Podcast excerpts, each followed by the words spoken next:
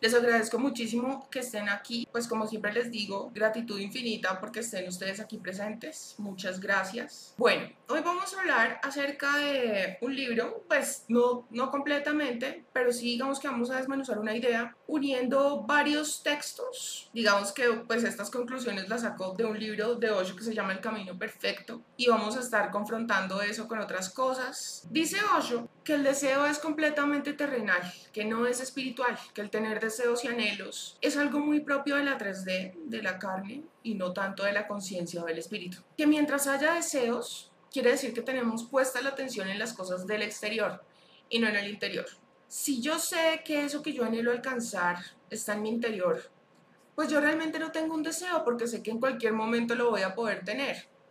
Y ese es el problema, que nosotros todo el tiempo estamos anhelando cosas del exterior. Y realmente el crecimiento interior es el que hace que esa realidad en el exterior se manifieste.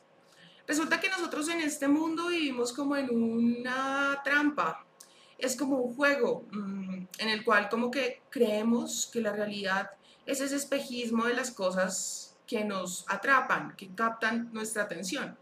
Entonces, por ejemplo, yo anhelo tener un carro, pero resulta que una vez yo alcanzo ese carro, voy a querer otro y cuando tenga ese otro carro, voy a querer otro, porque eso es así, eso es así. Em, ocurre muchas veces con las personas que anhelamos a esa persona porque no la tenemos y una vez la conseguimos es como que pensé que esto me iba a hacer más feliz, pero en realidad no es tan así. Entonces empiezas a poner tus ojos en otra cosa o en otra persona que te represente un reto, una emoción en la vida, algo así. Entonces creemos que al conseguir esas cosas en el exterior vamos a sentirnos felices, emocionados, vamos a estar alcanzando algo. Pero la realidad es que esa, esa realidad, valga la redundancia, esa realidad perfecta, es a consecuencia de un crecimiento interior.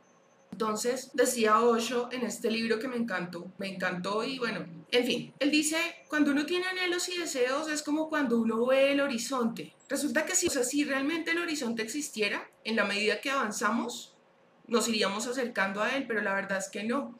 Cuanto más avanzamos, como que se ve a la misma distancia, o incluso a veces como que parece que está más lejano porque claro, en la medida que caminamos pues nos vamos cansando y más lejos lo vemos y más lejos lo vemos. Dice, no es que el anhelo exista o no exista, realmente son las dos cosas. ¿sí? Porque si no existiera, entonces no lo veríamos, pero sin embargo ahí siempre está. Entonces no se trata ni de, ni de ir tras el deseo ni de no ir, es simplemente buscar en el interior, ¿sí? Y yo sé que esto es un poco complejo de comprender, así como lo es de explicar, pero lo que les quiero decir no es no tengan anhelos, porque claro, estamos en este mundo, igual nosotros estamos aquí en este juego y tenemos que regirnos por las reglas de este juego. Es decir, no porque nosotros queramos buscar en el interior, quiere decir que no tengamos que buscar un trabajo y que no aspiremos a tener un trabajo mejor, porque eso nos representa más recursos económicos y una calidad de vida mayor, y eso es una realidad. No se trata de vivir aquí pues en el mundo de los ponis y hacer de cuenta que eso no es cierto. Es lo que entendamos que el ir detrás de ese algo todo el tiempo, o sea, tener el foco de atención puesto, por ejemplo, en conseguir un mayor trabajo. Y cuando yo, por ejemplo, quiero mejorar en mi trabajo, pero solo por el dinero, más no por crecer yo, ¿sí? Porque de pronto tengo más destreza y más pericia, entonces eso me ayuda a dirigir a otras personas y tener más responsabilidad a mi cargo, personas a mi cargo y pues tener un, un, un cargo más elevado, ¿cierto? Cuando yo voy detrás del crecimiento, el dinero viene como consecuencia, pero cuando yo voy detrás del dinero, el dinero se me convierte en ese horizonte que por más que yo camino y camino y camino, nunca me veo más cerca de él. Nunca me veo más cerca de él. Y sin embargo no desaparece, ahí está, para que lo vea todo el tiempo y sufra, hasta que se dé cuenta de que lo que tiene que hacer es mirar hacia adentro, procurar crecer y tener cada vez más eh, pericia, más experticia, eh, más cancha en ciertos, en cierto, no sé, en cierto gremio, en cierto aspecto, en cierto campo, ¿no? Espero que esté siendo clara hasta este momento, porque mm, súper importante lo que dice Osho, que mientras haya anhelos y deseos, estamos en el tener y no en el ser. Cuando yo persigo el ser y pretendo proporcionarme a mí mismo, o sea, mi foco de atención lo tengo puesto en mi crecimiento personal, yo no me tengo que preocupar por absolutamente nada más. Así de pronto el mundo me diga, no, vaya, salga, trabaje, produzca dinero, no duerma, haga una cosa, la otra. Sí, una persona exitosa es la que tiene carro, casa, beca, ta, ta, ta, ta, ha viajado, ha hecho. ¿Y usted qué? Y realmente, sí, realmente, realmente esas cosas vienen a consecuencia del crecimiento interior. Muchas personas me van a decir, bueno, Xiomara, pero yo conozco gente que de crecimiento interior cero y sin embargo todas esas cosas las ha alcanzado. Claro, pero no creo que las haya disfrutado. ¿Por qué? Porque esa persona está en el tener y no en el ser. Y mientras, y ustedes saben que eso es así, uno puede tener toda la plata que quiera, la que quiera, pero mientras no haya una satisfacción en el interior, la vaina no se disfruta, no es igual. Y yo se los puedo decir porque he tenido personas muy, muy de cerca que han tenido, eh, digamos que, abundancia económica, que, que han podido viajar, que incluso se ven bastante bien, o sea, su apariencia es perfecta, tienen ropa, todo se les ve lindo, han viajado, tienen dinero, tienen popularidad por lindos y por todo. Pero, pero, una de estas personas que en este momento está siendo musa de mi inspiración, me decía un día que estábamos con unos tragos encima me decía, em, yo no puedo ver que llega el viernes por la noche y que se está haciendo de, de, noche, o sea, que está oscureciendo, y verme sola en este apartamento. Si yo veo que está oscureciendo, yo necesito llamar, empiezo a llamar y a buscar plan porque yo aquí no me puedo quedar, en el apartamento no me puedo quedar. ¿Y eso qué quiere decir? Que no puede estar consigo misma, o sea que se odia. Cuando uno no puede estar uno solo y necesita sí o sí todo el tiempo la compañía de alguien más, es porque no tolera su propia presencia. Asimismo, seguramente será el acecho de los sentimientos de culpa o de la, o de la insatisfacción tan grande. Entonces, mira que desde el exterior esta persona se veía, porque, mira, les digo, es una mujer muy bonita físicamente, joven, como les digo, puede comprarse lo que quiera, salir al sitio que quiera, ir a donde quiera, ha viajado, ha hecho, pero es una persona que no puede estar bien consigo misma porque no se siente en paz le entra la depresión, le entra... Entonces es porque no hay una satisfacción con lo que es. Y aquí, no, aquí nos, nos, nos, digamos que nos inspiramos en Neville Goddard, cuando dice la piedra angular de todo es el concepto que un hombre o una mujer tengan de sí mismos. Asimismo serán sus experiencias, asimismo será su realidad, que, como diría la ley hermética, como es adentro, es afuera. O aquella frase que dice, em, yo soy lo que el universo me da, o como dice la Biblia, por sus frutos los conoceréis. Entonces, si como es adentro es afuera, si yo dejo de perseguir el horizonte y ese espejismo que son las cosas del mundo, lo que se supone que yo debo desear, y voy a mi interior y procuro proporcionarme bienestar, amor, alegría, paz, lo que sea, si yo procuro ir a mi propio crecimiento, y pongo mi foco de atención en mí, hacia mi interior, todo lo demás viene por añadidura, que es igual que como dice la Biblia. Eh, mirad primero el reino de Dios y su justicia y todo lo demás vendrá por añadidura. El reino de Dios es la paz, es el gozo, es la plenitud. Recordemos esa frase que yo uso tanto de que no es más abundante el que más tiene, sino el que menos necesita. Cuando yo estoy en el ser, menos necesidades tengo, por ende menos anhelos tengo. Y les repito, no se trata de que no tengan aspiraciones, digamos, del mundo secular, porque eso no es realista, ¿sí? El asunto es que yo deje de perseguir esas cosas y me enfoque más, le dé prioridad a mi crecimiento personal. Porque cuando yo, por ejemplo, estoy muy, eh, digamos que en el letargo o, en, o enseguecido por las cosas del mundo, yo no voy a tener ningún reparo en comprometer mi dignidad y mi integridad con tal de conseguir tres o cuatro pesos, con tal de irme de viaje, ¿sí? Atento contra mí mismo, contra mí misma, con tal de poder aparentar porque yo pretendo conseguir el ser basado en el tener.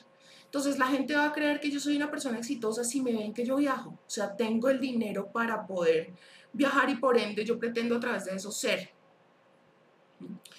Eh, basados también en el libro del sutil arte de que te importe un carajo.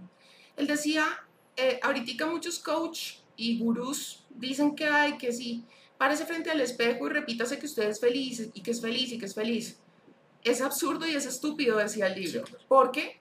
cuanto más usted se repite eso frente al espejo, más es consciente de que le falta, de que no lo es. Cuanto más yo repito ese tipo de cosas frente al espejo y lo repito y lo repito, más consciente me hago de que estoy lejos de, de alcanzarlo. Y una persona que es realmente feliz no se la pasa diciendo soy feliz, soy feliz, soy feliz.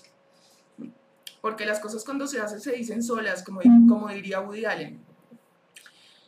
Entonces, eh, acá hay una cosa muy interesante que, que mencionaba precisamente el libro y discúlpenme que no me lo sepa, pues así lo voy a leer de manera textual. Y dice mm, que hay una ley, que es la ley de la retrocesión, y es de Alan Watts, y dice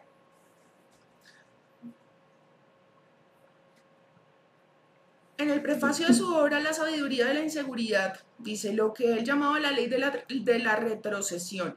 Es cuando intentas, o sea, esta es una analogía, una metáfora. Dice, cuando intentas permanecer en la superficie del agua, te hundes. Pero cuando, cuando tratas de sumergirte, flotas.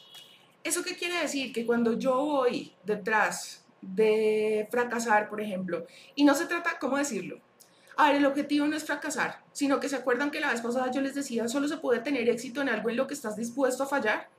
Si yo le pierdo el miedo a cometer errores, si yo, por ejemplo, cuando estoy saliendo con una persona me preocupo menos por ser tan perfecto y no cometer ningún tipo de error, sino ver como que cualquier resultado que yo vaya a obtener con esta persona va a ser aprendizaje.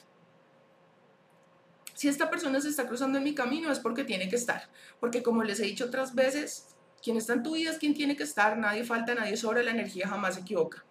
Entonces, si esta persona está en este momento en mi vida, independientemente de lo que pase, yo sé que algún aprendizaje voy a tener. Y si no tengo aprendizajes, entonces quiere decir que es un momento de dicha, que la voy a pasar súper bien con esta persona. Pero cuando yo me abandono a, a, que la vida me sorprenda, a permitir que el universo me sorprenda, y a ver qué es lo que mi propio inconsciente ha estado fabricando y yo mismo estoy manifestando. La cosa se percibe de una manera muy diferente. Cuando yo estoy buscando todo el tiempo y mi objetivo no es tramar a una persona, no es deslumbrarla, no es que se enamore de mí, sino conocerla. Em, cuando yo sé y estoy dispuesto a fallar y no me voy, o sea, como les digo, uno aprende a tenerle miedo a una persona que no le interesa porque sabe que esa persona tiene en sus manos la capacidad de lastimarlo de hacerlo sentir muy mal. Porque si esa persona no cumple con las expectativas que uno tiene, que es el hecho de ser correspondido en lo que sea que siente, ya sea que le guste o que lo quiera o que lo que sea, si uno eh, tiene miedo a que las cosas no sean como uno quiere, se está, se está saliendo de la brecha. ¿Se acuerdan que yo les, les mencionaba la vez pasada que para uno obtener algo en meditación y poder sembrar como eso que uno quiere manifestar, uno tiene que poner la meta en la brecha? Y que la brecha es ese espacio de no mente entre un pensamiento y otro y que es ahí donde yo siembro mi intención. Cuando yo estoy, eh, digamos, previamente sufriendo o teniendo nervios porque esa persona no cumpla con mis expectativas, entonces yo estoy directo al camino del fracaso porque ya estoy aferrándome a un resultado. Entonces me salí de la brecha. Así no está en meditación.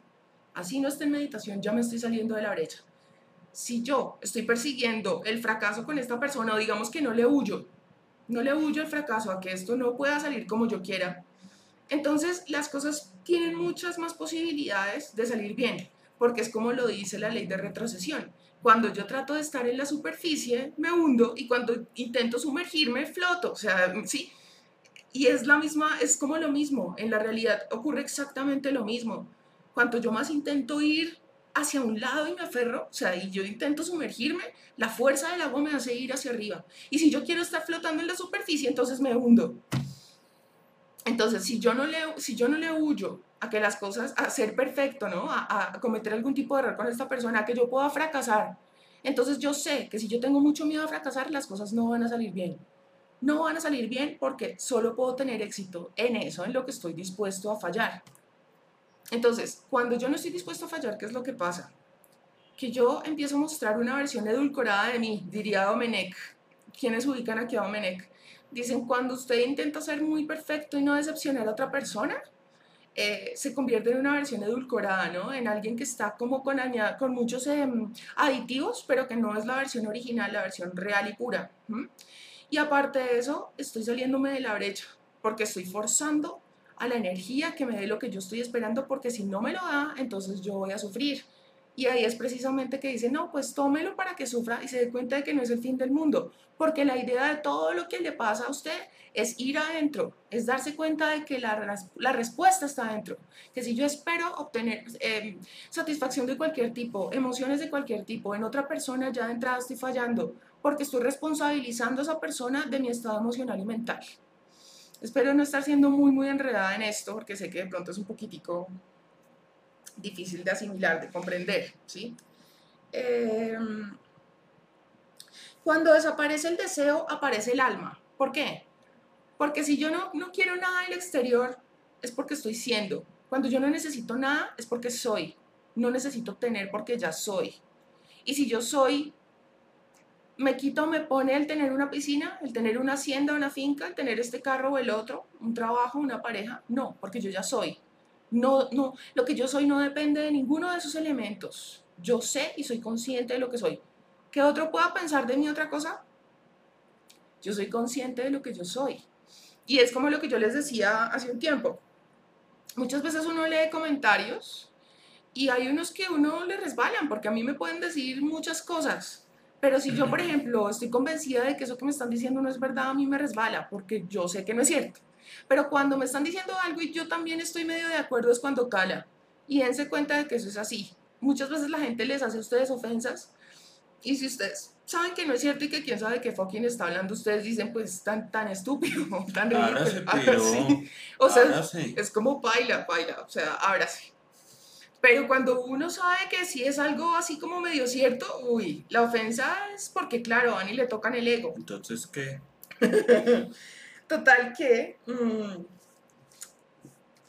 cuando yo soy, cuando yo soy, cuando estoy en el alma y estoy en el, estoy en el aquí y el ahora, ¿se acuerdan que yo les decía que, que es ahí donde estoy en la presencia de Dios? Porque ahí es donde yo puedo apreciar las cosas tal y como son. Hay una cosa muy interesante que dice Osho en este libro y es que cuando yo me permito simplemente observar a una situación, a una cosa, a una persona, sin tener que ponerle un nombre. ¿Se acuerdan lo que yo les decía la vez pasada de tener que estar etiquetándolo todo, juzgándolo todo? Mm. Como esto es bueno, esto es malo, esto es correcto, es incorrecto, esta persona es, no es, yo soy, no soy. Como esa necesidad de estar etiquetándolo todo. Cuando yo me permito simplemente observar, ser el observador y no, y no ponerle un nombre, no definirlo, no juzgarlo, no etiquetarlo, no clasificarlo, no identificarlo con nada simplemente lo observo. Entonces no viene un pensamiento. Osho dice en este libro que todo deseo, todo anhelo y esas carencias vienen de los mismos pensamientos. Entonces él dice, no se trata de inhibir los pensamientos, de ir en contra de ellos, porque eso es una situación que se torna un, tanto dramática, o sea, y además que lo que resistes persiste. Pero cuando yo, por ejemplo, em, no es que mate los pensamientos, sino que evito que nazcan, estoy haciendo mucho más que si voy contra ellos y los asesino, digámoslo así. Entonces él dice, ¿cómo ¿cuál es el origen del pensamiento? ¿En dónde nace para poderlo matar antes de que nazca? Porque él dice que es como, con los pensamientos pasa como estas, mm, estos juegos de, o historias de mitología que tú les quitas la cabeza y le sale como otras cinco. Algo Esa se llama la quimera, no. Es el, Rayos, eso tiene un nombre. Sí. Que es, es el dragón que le cortan cabezas y le salen más y le salen más. Algo así, él dice que cuando uno trata... Hidra. Gracias. Que cuando... gracias. Cuando uno corta la cabeza de un pensamiento y intenta matarlo, le salen otros cinco o seis, en fin, sí. Entonces, que el secreto está en ir al origen del pensamiento y no permitir que nazca. Él dice, uno evita que ese pensamiento nazca cuando solamente se hace consciente de que uno es un observador, un espectador de todo esto que está pasando, de este campo de fenómenos o este campo fenomenológico que somos nosotros, este espíritu que está atrapado en este campo que es esta carne, esta, esta identidad, digámoslo así. Entonces, eh, cuando yo me permito solamente observar y no permito que a mi mente venga un pensamiento, sino, y no, no intento clasificarlo ni decir es bueno, es malo, es bonito, es feo, es horrible, es agradable, es nada, yo simplemente lo observo. Completamente neutro como es el universo. Neutro, ni sí ni no. Tanto que el universo siempre, siempre busca el equilibrio. Sí, sí, ni sí ni no. No están en una polaridad ni en la otra. Equilibrio, equilibrio. Entonces, no se trata de clasificarlo, se trata simplemente de observarlo. Que yo estoy saliendo con una persona y las cosas se salen de mis expectativas. O sea, no, no es que me estén saliendo mal, están saliendo distinto como esperaba. Pero como están saliendo distinto como esperaba, yo en mi mente ya hice todo un análisis y digo, están saliendo mal las cosas. No, las cosas nunca salen mal. Salen distinto como uno espera, pero no salen mal que puedan traer una, una experiencia de pronto desagradable. Sí, pero entonces ahí es donde uno dice, ok, entonces me tengo que devolver unos pasos para saber si es que estoy tomando decisiones basadas en el ego, porque recordemos que toda decisión basada en el ego termina en una experiencia desagradable. Si mi intención no estuvo basada en el ego, que también puede suceder, y aún así mis expectativas no están siendo, digamos, cumplidas o satisfechas, entonces eh, quiere decir que hay un camino mejor para mí. Que, entonces, digamos, en los dos casos yo puedo tener paz. ¿Por qué? Porque listo, la estoy pasando mal. Ok, pero eso quiere decir que yo voy a evolucionar y que voy a mejorar, que mi crecimiento interior se va a incrementar, ¿cierto que sí? Y entonces, como yo sé que a consecuencia de mi crecimiento interior yo voy a ver reflejado ese crecimiento en mi exterior, pues ¿por qué sufro? Así yo esté pasándola mal, de todos modos, todos los caminos conducen a una bendición. Y claro, esto no va a hacer que tú te sientas de pronto un poco mejor, porque cuando uno tiene que atravesar por un desierto, lo tiene que atravesar. Pero se percibe la cosa de manera distinta cuando uno dice, bueno, listo, esto es parte de la vida, yo mismo me creé esta vaina, porque si no, no lo estaría viviendo, ¿cierto? Y entonces, pues al final, si esto me va a llevar a crecer y yo crezco interiormente y eso me va a mejorar mi realidad, por ende, a consecuencia de mi crecimiento, buscar primero el reino de Dios y su justicia y todo lo demás entra por añadidura, ¿no? Yo no tengo sino que preocuparme por mi crecimiento interior para que de ese modo se manifieste en el exterior. Entonces, esto nos sirve muchísimo para percibir las situaciones difíciles de la vida como algo que finalmente es un espejismo, los anhelos, las carencias son como ese horizonte que uno camina y camina y nunca lo ve más cerca, nunca lo ve más cerca. Entonces, si yo voy al interior, me libero de todo sufrimiento, porque entiendo que las cosas que yo anhelo afuera solamente las voy a conseguir cuando crezca adentro. No es como uno cree, que es dándole hacia allá y buscando el carro, la casa, la beca, la popularidad, la belleza. No, es cuando yo crezco en mi interior, todas esas cosas van a venir por añadidura y suelto y me libero. Si yo crezco interiormente, el universo me va a proveer de todo lo demás. Así como cuando yo les digo que ustedes de pronto pueden tener una creencia limitante, una herida de rechazo, una herida de abandono, en fin. Y yo les digo, cambien simplemente el recuerdo y van a ver, no tienen que hacer nada más. Y ustedes van a ver cómo una cantidad de cosas van a empezar a cambiar y no solamente con lo referente a esto, sino a todo lo demás. Cuando yo cambio, todo cambia. ¿cierto? Entonces, basándonos en el principio de retrocesión, no persigamos eso que nosotros creemos que queremos. Busquemos ganar aprendizaje, busquemos fallar. ¿Para qué? Porque en la medida que yo fallo, esa es, la, esa es la semilla del éxito. El fracaso no es más que la semilla del éxito. La posibilidad de hacerlo aún mejor y aún mejor. Y las personas que fallan ya saben lo que se siente y entonces ya no se les derrumba el mundo cuando les pasa. Y ganan pericia, ganan peso en las huevas, diríamos aquí de manera coloquial, o en los ovarios. Pero el asunto es que dejemos de pensar, como les decía en la emisión pasada, que la felicidad está en no tener problemas, en evitarlos a toda costa. No, la felicidad está en solucionar esos problemas. Entonces, si en este momento, y si, miren que tiene sentido y se alinea con absolutamente todo, todo, todo, todo, cuando fue pucha y se me fue la paloma y la tenía súper clara y ya no lo. Cuando es una vaina espérense, espérense un momentico, que es que a mí se me va la paloma a veces. Eh, se alinea con absolutamente todo cuando. ¿Cuándo? Decimos que eh, la felicidad se logra en la medida que yo solucione problemas, más no cuando los evito.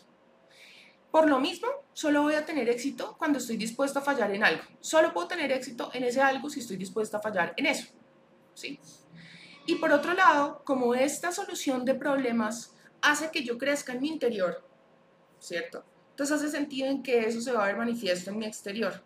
Entonces, la solución del problema es la felicidad porque me hace crecer interiormente y eso se refleja en, mi exterior. Y... Mm,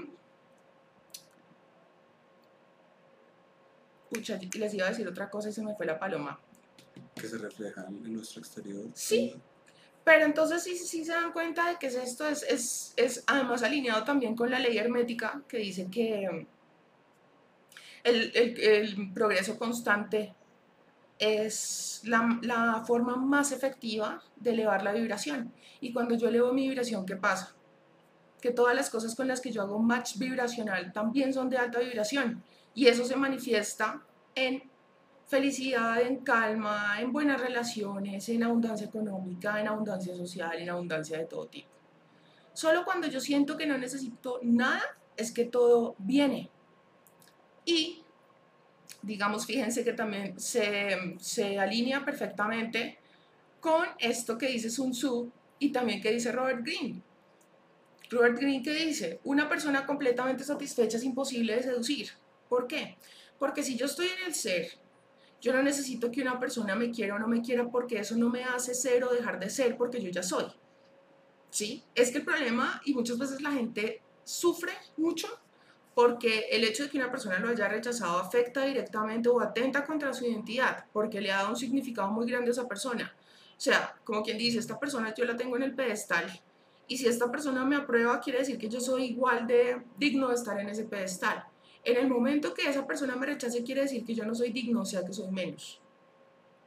Si yo soy consciente, plenamente consciente de lo que soy, más allá de que esa persona esté conmigo o no, yo no voy a dejar de ser. Entonces, por eso es que Robert Greene dice, una persona que está completamente satisfecha, es decir, una persona que está completamente en el ser, es imposible de seducir. Tiene que ser que esa persona, ahora, todos tenemos vidas pasadas y todos tenemos ciertas cosas que venir a trabajar aquí.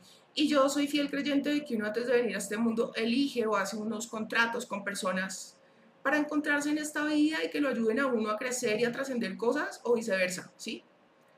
Entonces, eso quiere decir entonces, perdón, la redundancia, quiere decir entonces que mm, pues ya básicamente están escritas las personas que van a estar en nuestra vida, ok. Pero si yo a lo largo de este camino logro trascender eso antes de que esa persona aparezca, si yo, por ejemplo, tengo una epifanía, me cae el 20, como dirían los mexicanos, de que yo puedo proporcionarme ciertas cosas y crecer y que no estoy haciendo nada al seguir en mi oscuridad y empecinado en mi ego, en mi orgullo, en mi soberbia, en no querer aceptar, en huir, en hacer evasión de mis propias em, carencias, de mis propias fallas, de mi propia oscuridad. Si yo en lugar de eso digo, yo mismo puedo crecer y es el camino más inteligente que puedo tomar, ser bueno, básicamente, ¿sí? Lo que digamos en palabras coloquiales diríamos ser bueno entonces yo lo hago. Y si esa persona aparece, pues seguramente yo me voy a sentir atraído porque ya habíamos tenido, digamos que un contrato, pero la experiencia no va a ser tan dolorosa como de pronto inicialmente tendría que haber sido. Si es que es dolorosa, porque puede que no. No hay manera, como decía Sun Tzu, de que un adversario pueda morder el anzuelo si la carnada no es deseable. Y yo me empecino o me, o me obsesiono con una persona en la medida que yo crea que esa persona me va a llenar un vacío. Y esto se ve también, digamos que comprobado en ese principio de psicología que dice que toda cosa o toda sustancia, toda persona que me llene un vacío, me va a generar una dependencia y una adicción. Cuanto más efectividad tenga para llenar ese vacío y más grande sea el vacío que llene, más adicción y más dependencia voy a tomar yo por ese algo o por ese alguien. Entonces fíjense cómo todo tiene que ver con todo, cómo todo lo comprueba a través de diferentes esferas, ¿sí?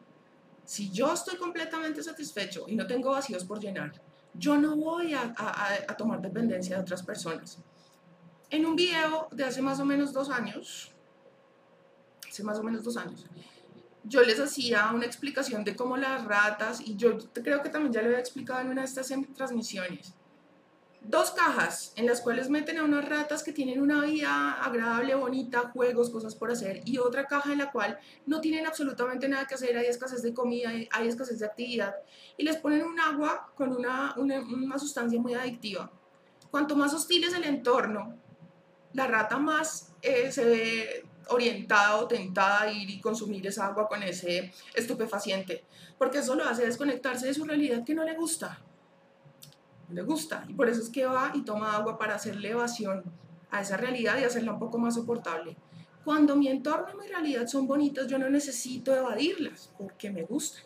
Ya no voy a tomar dependencias de cosas porque estoy satisfecho yo mismo. Fíjense cómo también se comprueba en este experimento de las ratas. Entonces, si yo, me, yo procuro hacerme mi propio mundo, mi propia vida, mi, propio, mi propia casa que soy yo, procuro que sea cada vez más linda, que sea cada vez más abundante, procuro crecer en el ser por añadidura vendrá todo lo demás. Si yo dejo de ir persiguiendo el espejismo de que lo que me va a hacer feliz y una, una vida digna de ser vivida es lo que está en el exterior, me voy a quedar corriendo detrás del horizonte. Qué pena que sea tan reiterativa, pero la idea es que quede súper claro. Si yo pongo mi foco de atención en crecer interiormente, todo lo demás viene por añadidura. El problema es que los medios, eh, la gente, el condicionamiento social, el status quo, nos lleva a pensar que la vida debe ser correr, trabajar, producir, producir, crecer, hacer, hacer. En el exterior, conseguir esa casa como sea, conseguir ese carro como sea, ir de viaje como sea, esa pareja como sea. No, uno debe correr detrás del crecimiento personal de uno, no allá afuera, sino adentro. No correr a lo loco para afuera, sino hacia adentro ser una persona cada vez menos egoísta, para que asimismo pues el universo no sea egoísta conmigo, ser una persona cada vez más, más incondicional, ¿sí? independientemente de que tú falles, yo ya decidí que te voy a querer, y eso no quiere decir que yo voy a ir en contra de mi dignidad, no, pero si yo decido que a pesar de sus errores yo voy a querer a esa persona, no sufro. Ahora, que eso no quiere decir que yo la tenga que aguantar en mi vida, porque si es tóxica, pues no, pero si yo decidí que la voy a amar, pues yo dejo que vaya y tenga su crecimiento en donde tenga que tenerlo, porque cada quien tiene su proceso, y tal vez el universo, la vida, el destino tenga pensado juntarnos otra vez cuando tú alcances un nivel de conciencia mayor o, tal vez sea yo la que no te entiendo, en fin. Pero ya uno no se llena de resentimientos con la gente por no cumplir con las expectativas que uno tenía acerca de esa persona. Espero que no sea tan enredado. Entonces, si estás chido, chido por dentro, por fuera se va poniendo más chido por añadidura. Exactamente, exactamente, exactamente. Uno realmente debería concentrarse y poner su foco de atención y todas sus fuerzas y sus energías, no en perseguir gente, no en perseguir, en perseguir un trabajo, no en perseguir tal cosa, tal carro, tal no. Es el ser, crecimiento personal, y créanme cuando les digo que más allá del conocimiento, más allá del ejercicio, más es ser un buen ser humano, es venir aquí con la intención de venir a aportar algo, no solo a consumir recursos, sino yo vengo aquí a alguna vaina, ¿sí? Mm, vengo a ayudar al planeta, así sea me voy un fin de semana y me pongo a recoger basura. Es que miren, créanme que, que a veces cuando uno está en el ocio y estoy aburrido, haga algo por el planeta y va a ver qué hace Moñona, porque está contribuyendo y la naturaleza es Dios.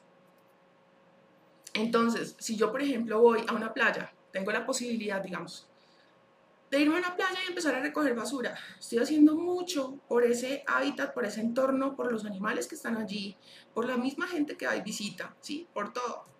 Si yo no tengo ni miércoles que hacer un día, entonces no sé, me voy a poner a recoger basura en el frente del parque de mi casa créanme que están haciendo algo, sí, que estoy aburrido, camino y me divierto y voy afuera y miro a ver una persona que yo sé que trabaja de sol a sol por, por pagarse su alimentación así con muchísimo esfuerzo y todo eso, y voy y le dejo el billetico ahí tirado y me escondo a ver qué cara hace cuando se lo encuentre. El pirado se le cayó. así no, eso así no era, así no era. La idea es que esa persona no se dé cuenta de que fuimos nosotros. Pero Sí, yo sé que es un tema un poco complejo, pero ¿qué? Pero pues se resume básicamente en que dejemos de perseguir afuera y de poner nuestro foco de atención en lo que no tenemos y empecemos a o sea, cada vez que yo me hago consciente de que, hombre, me estoy sintiendo mal porque estoy concentrado y enfocado en, en las cosas que no tengo, en ese algo que no tengo, sea una persona, sea otra casa, sea otro carro, sea un trabajo, sea lo que sea, pongan su foco de atención inmediatamente en lo que sí tienen y se van a dar cuenta de que hay muchas cosas por las cuales agradecer. Y por otro lado, si yo todo el tiempo estoy enfocándome en alcanzar metas por mí, de mi crecimiento personal, más no en competir con el vecino porque se acaba de comprar un carro y yo no me puedo quedar atrás, yo no me puedo dejar echar tierra. Si yo empiezo a perseguir esas cosas y a competir con el vecino, me estoy desenfocando, me estoy saliendo de la brecha, me estoy saliendo de la brecha y no voy a manifestar lo que yo quiero. Entonces esas son como esas trampitas, como esas cortinas de humo que le pone a uno la vida para ver si está en lo que tiene que estar. Concentrémonos en el crecimiento interior y vamos a notar la diferencia. Ahí está la magia. Exacto, disfrutar lo que uno tiene en lugar de estar concentrándose en lo que no tiene.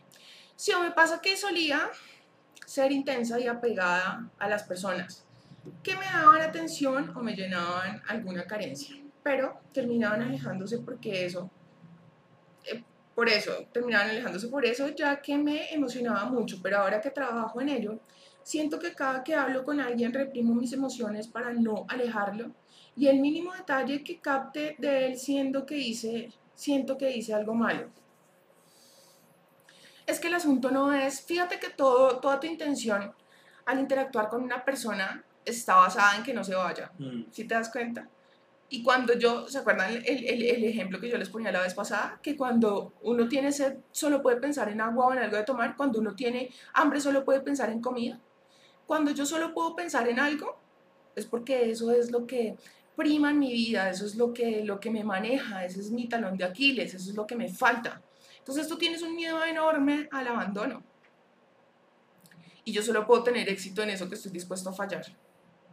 Entonces, ¿eso qué quiere decir? Si tú quieres manifestar tus sentimientos y tus emociones, hazlo. Es que el punto no es tanto decirle a una persona lo que uno siente o no. Realmente es que genuinamente uno no necesite a esa persona. Porque uno puede ir hasta misa. Pero si yo no necesito de esa persona para estar bien, yo le puedo decir lo que sea y esa persona no se va a ir, ni se va a ahuyentar, ni se va a nada, porque es que la verdad no se puede tapar con un dedo, o sea, el sol no se puede tapar con un dedo. Si yo todo el tiempo estoy actuando como que no necesito, y no, o sea, es decir, no confundamos el no necesitar con ser hostil o con ser completamente indiferentes, como que me valga huevo esa persona porque no es así sino que es el hecho de que yo no te necesito en mi vida para estar bien. Esas cosas la otra persona las percibe y las percibe en cuanto a que, por ejemplo, muchas veces la gente dice, no, yo no le puedo decir a Pepita o a Juanita que me voy a ir a, almorzar con, con mis primos porque se raya, se pone brava y entonces la persona sabe que hay cosas que no le puede decir a la otra persona porque se va a rayar, ¿sí? Y eso pasa cuando uno sabe que esa persona depende de uno para estar bien. Si esa persona no lo necesita uno para estar bien, uno le puede decir cualquier cosa y la persona no se va a rayar. De pronto te dice, ay, bueno, yo quería que hiciéramos esto, pero pues bueno, sí. Pero no es el drama, no es el drama. Entonces, no se trata de ser hostil o ser importaculista, ser indiferente, no, sino de, de, no necesitar, de no tener dependencias de nada ni de nadie. ¿Sí? No actúes en pro de que no te abandonen porque te van a terminar abandonando. Sí, o con respecto al tema, si yo estoy anhelando por tener a una persona a mi lado de mi vida, al lado de mi vida, em, que me quiera y que me valore, quiere decir que estoy en carencia al estar esperando como esa necesidad de estar con alguien y por eso no se me da.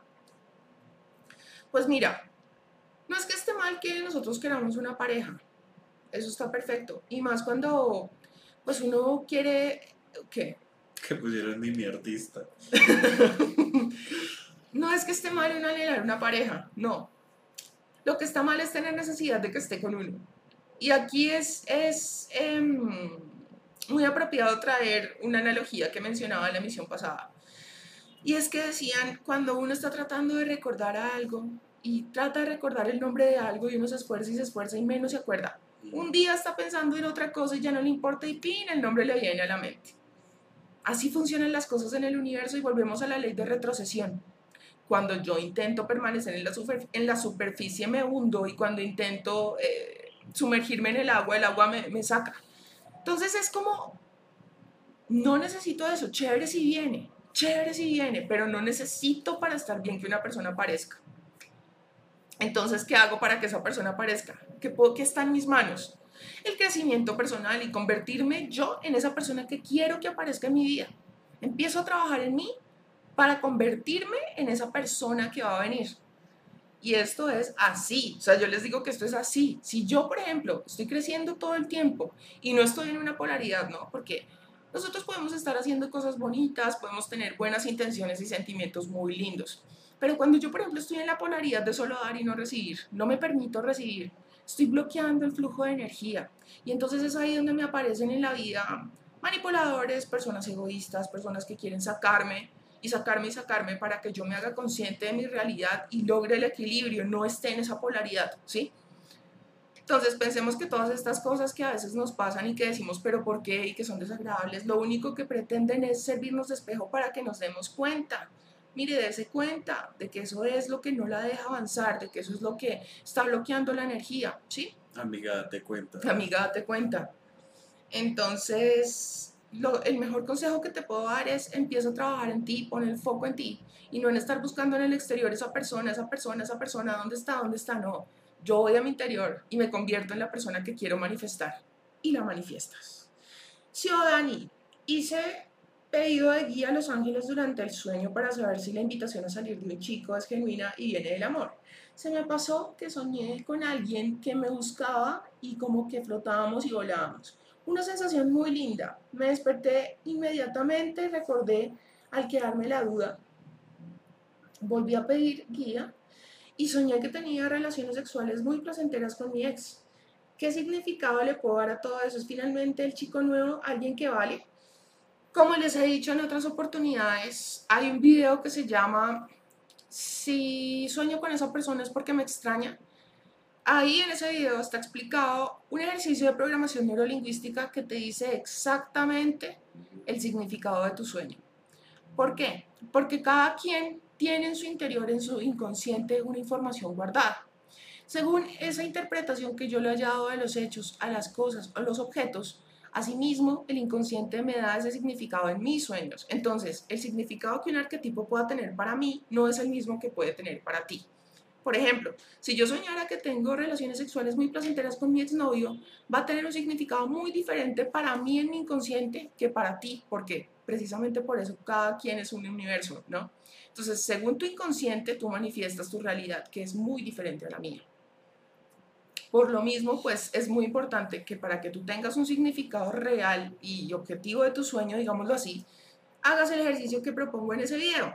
Te repito, se llama Espérate un momentito, yo te lo busco aquí como para que sea fácil. Si sueño con él. Cuando sueño con alguien es porque me extraño, una cosa así.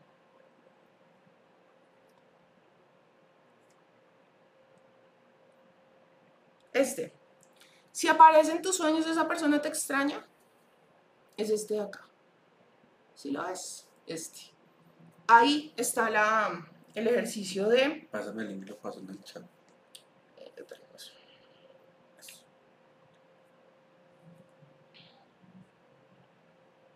Para que lo tengan ahí. A ver.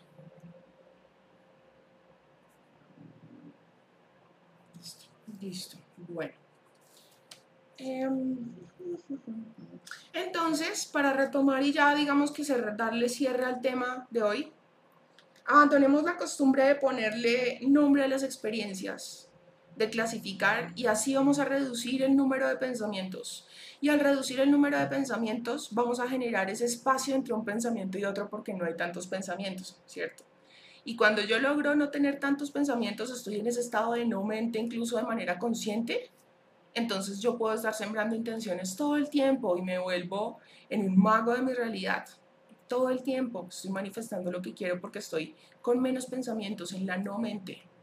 Y eso beneficiaría mucho la meditación, ¿no? No, claro, claro. O sea, se vuelve una meditación constante constante. Bueno, tengo una amiga que a veces me genera como una mala energía y mi pregunta mm. es si se molesta Y mi pregunta es, si me molesta eso, quiere decir que yo soy Lo que, lo que me molesta de de ella, pero tenemos una linda conexión, nos entendemos.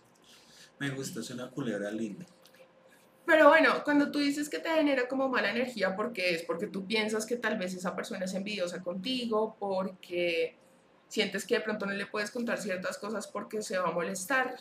¿Qué es exactamente lo que te molesta a esa persona? Y ahí van a aparecer las respuestas. Sí, Entonces, yo les he dicho en otras oportunidades que mm, Wayne Dyer decía que cuando una persona viene y le genera unos ciertos sentimientos, igual esos sentimientos ya estaban en uno y esa persona lo único que está haciendo es servirle a uno como de reflejo, de espejo para que uno se dé cuenta de que eso ya estaba ahí. Porque cuando tenemos una naranja y la cortamos, la espichamos, la exprimimos, ella solamente va a dar jugo de naranja. Sea, lo que tiene en su interior. Sea, que yo la golpee, que la estripe, que lo que sea. Ella me va a dar lo que hay en su interior. Entonces, así mismo, si una persona viene y te agrede, te espicha, te exprime, que sea, tú vas a votar lo que hay en tu interior. Entonces, si te hace votar, qué sé yo, resentimiento, si te hace votar eh, rabia, te hace votar tristeza, frustración, eso ya estaba dentro de ti. Esos sentimientos ya estaban dentro de ti, entonces hay que trabajarlos. Hola, Sio, ¿qué me recomiendas para quitar de mi lado a una persona que dice que ya no me quiere? Y sigue buscando para salir a comer, a tomar algo y en medio de la conversación se empeña en decir que estoy recurriendo a brujería para manipularlo. Cuando no recurro a esto ni lo busco para nada, me gusta compartir con él, pero él me dice que no estoy en sus proyectos de vida. Pues yo cortaría por lo sano, porque la persona te está diciendo, ay, deja de hacerme brujería, yo no quiero estar con usted y si estoy aquí es porque usted me embruja. Está con una persona que de manera consciente quiera estar contigo, yo cortaría el vínculo. Y cada vez que la persona me llame, pues le salgo con alguna excusa para no, perdón, para no seguir en eso. O le pone la cita y no llega. Ay, no. Sí, por piro. Obvio. Lo cierto es que yo cortaría ya la relación. Sí, a mí. El chico con el que salía me dijo que sentía que se sentía presionado y que empezaríamos de nuevo y de momento fuéramos amigos solamente. ¿Me aleja o solo le doy? Pues yo de ti mm, seguiría hablando con él, pero mm, pondría mis ojos en otras personas. Seguramente que tú tienes otros pretendientes, ¿sí? Y no te estoy diciendo que salgas con ellos y que vayas y te des besos o que promiscuidad, no.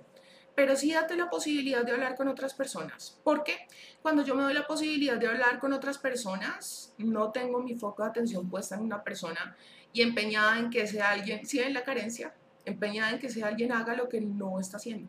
Cuando yo tengo un anhelo es porque no, las cosas no son como yo quiero que sean, porque no estoy donde quiero estar, donde me gusta, no me, donde estoy no me gusta, ¿sí? Lo que yo soy tampoco, porque necesito otra cosa. Entonces, si el tipo se está sintiendo presionado es porque de alguna manera pues tú has hecho algo para que él se sienta así.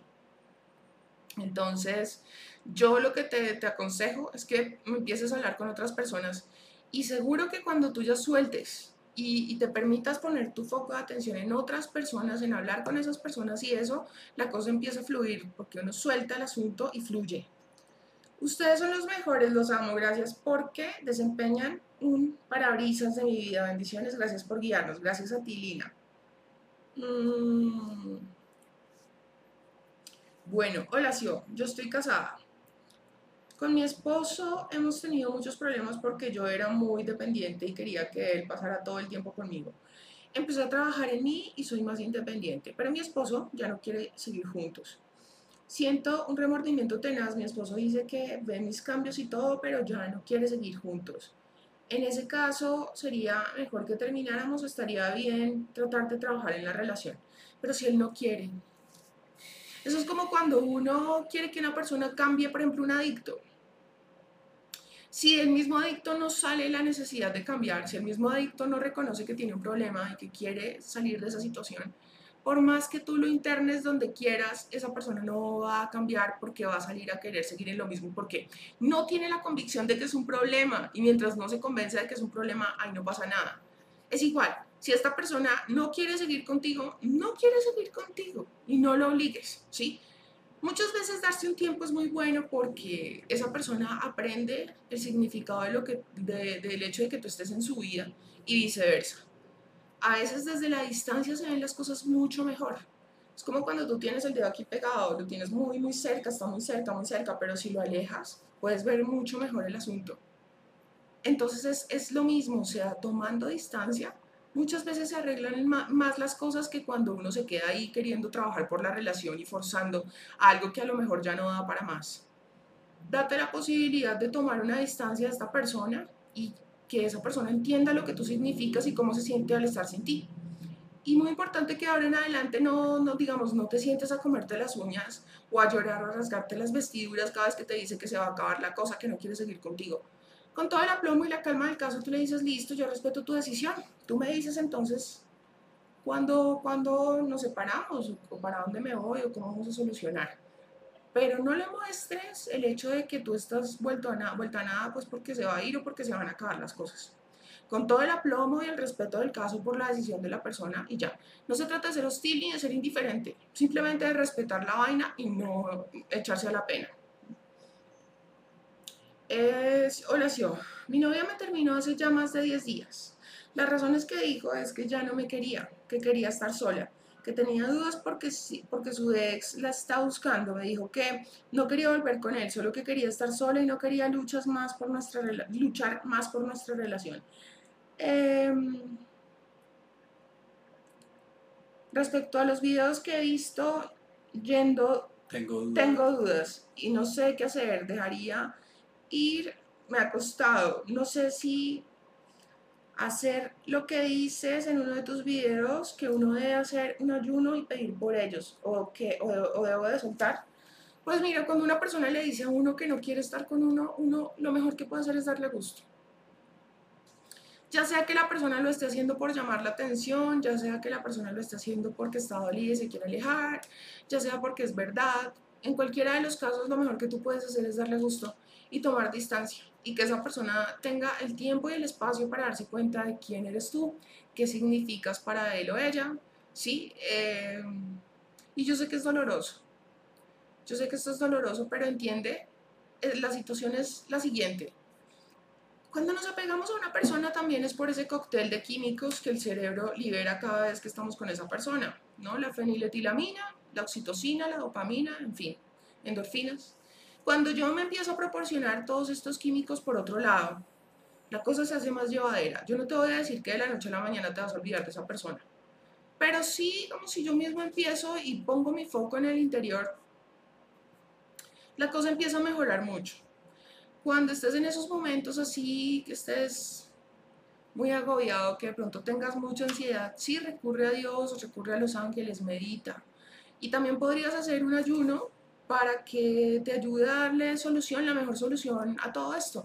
Y eso acelera el proceso. Entonces uno hace el ayuno y dice, pues Señor, que sea lo, lo mejor, lo de más bendición para esa persona y para mí. Y pongo esta situación en tus manos y te pido que me des paz y fortaleza para aceptar las cosas como vengan y ya. Ese es el mejor consejo que te puedo dar. Toma distancia. Si esa persona no quiere estar contigo, no le ruegues ni insistas en estar ahí. Si Omar, el chico, el chico que me gusta me ha visto besarme con otra persona. Él me hizo lo mismo hace años, pero siento que me he equivocado. ¿Qué debo de hacer cuando lo vea? ¿Debo de actuar de diferente manera? Apenas le miré y le vi la cara de pocos amigos. Bueno, y si te gusta, ¿por qué te besaste con otro? Pues eso es común, ¿sabes? pues, o sea, yo tuve unos amigos que también les pasó eso, que ellos se conocieron cuando eran parejas de otras personas y ellos terminaron juntos, o sea, pues terminaron como amantes, ¿sí? Sí. Pero al final formaron una pareja muy estable que duró muchos años y la verdad nunca he visto una pareja tan feliz como ellos. Porque creo que eran como muy sinceros ya entre ellos de, de ya de verse como su cara oculta, ¿sí? Entonces como que ya desde el principio la tienen clara, me parece. Qué chimba. Bueno, pues, ¿qué te puedo decir? Lo que pasa es que, mira, eh, aquí es difícil que yo te pueda dar una opinión objetiva, porque si yo veo eso, baila, o sea, yo te diría, baila, baila. Pero yo entiendo que las generaciones más recientes no son como tan, como tan cositeras, ¿no? No le ponen tanto color a eso. Pues habla con él y explícale. ¿Por qué terminaste besándote con el otro tipo si el que te interesa es él? Que le pregunten también por qué besó a la otra persona, ¿no? pero como fue hace años ya no tiene sentido hablar de eso. Pero, pero qué, pero lo que sí te digo es que tú le puedes decir con toda honestidad es que lo mejor que uno puede hacer es ser real. Entonces uno va y le dice a la persona, mira, tenía tragos encima, fue cosa de momento, tal otra, tal, sí, pero a mí la persona que me interesa eres tú. Quiero que lo sepas y ya, pero sin ponerte a rogar, que perdóneme, no porque ustedes dos no tienen nada, ¿sí? Pero entonces tú le dices, no, pues te quiero explicar que eso fue así, así, pero no es como que te quedes ahí como en esa actitud de me siento en deuda contigo, sí, o perdóname, o nada de eso, sino no. Te quería explicar porque pues tú me importas y ya. Pero tampoco te quedes ahí mirando a ver la reacción ni nada de eso. Con aplomo, con toda la seguridad del caso, ojalá viéndolo a los ojos y le dices las cosas. Si lo, lo vas a hacer por teléfono o por chat, pues que se note que estás con toda la calma, el respeto y la tranquilidad del caso, pero le explicas la verdad, por qué lo hiciste y le dejas claro que el que te interesa es él. Tú le dices, eso sí, cuando yo tengo una relación ya establecida, soy una persona seria y fiel porque si tengo una relación es para respetarla. Pero como en este momento no la tenemos, pues sí. Bueno. Sí, o porque las personas que siempre dan son las que más terminan lastimadas. Es parte de la vida, debería de cambiar el foco de atención. Es básicamente porque la persona está en una polaridad y el universo para que fluya todo con armonía nos pide que estemos en equilibrio. Ni tanto que queme al santo, ni tanto que no lo alumbre. Entonces, si yo estoy en una polaridad de solo dar y no permito que me den, sí, yo no me permito recibir, entonces estoy frenando la energía y por eso siempre me voy a encontrar con personas que me quitan y me quitan y me quitan, para ver si yo algún día me doy cuenta de que estoy en una polaridad y que necesito encontrar el equilibrio, una cosa más sana entre dar y el recibir. Hola, si en agosto tuve una conexión muy fuerte con un chico. Antes me buscaba, hablábamos diario, me dijo que le gustaba, pero de pronto se alejó de forma repentina y ahora me dice que piensa. Y ahora me dice que piensa, no podríamos funcionar como queríamos. Eh, ¿Qué me recomienda? Saludos desde México.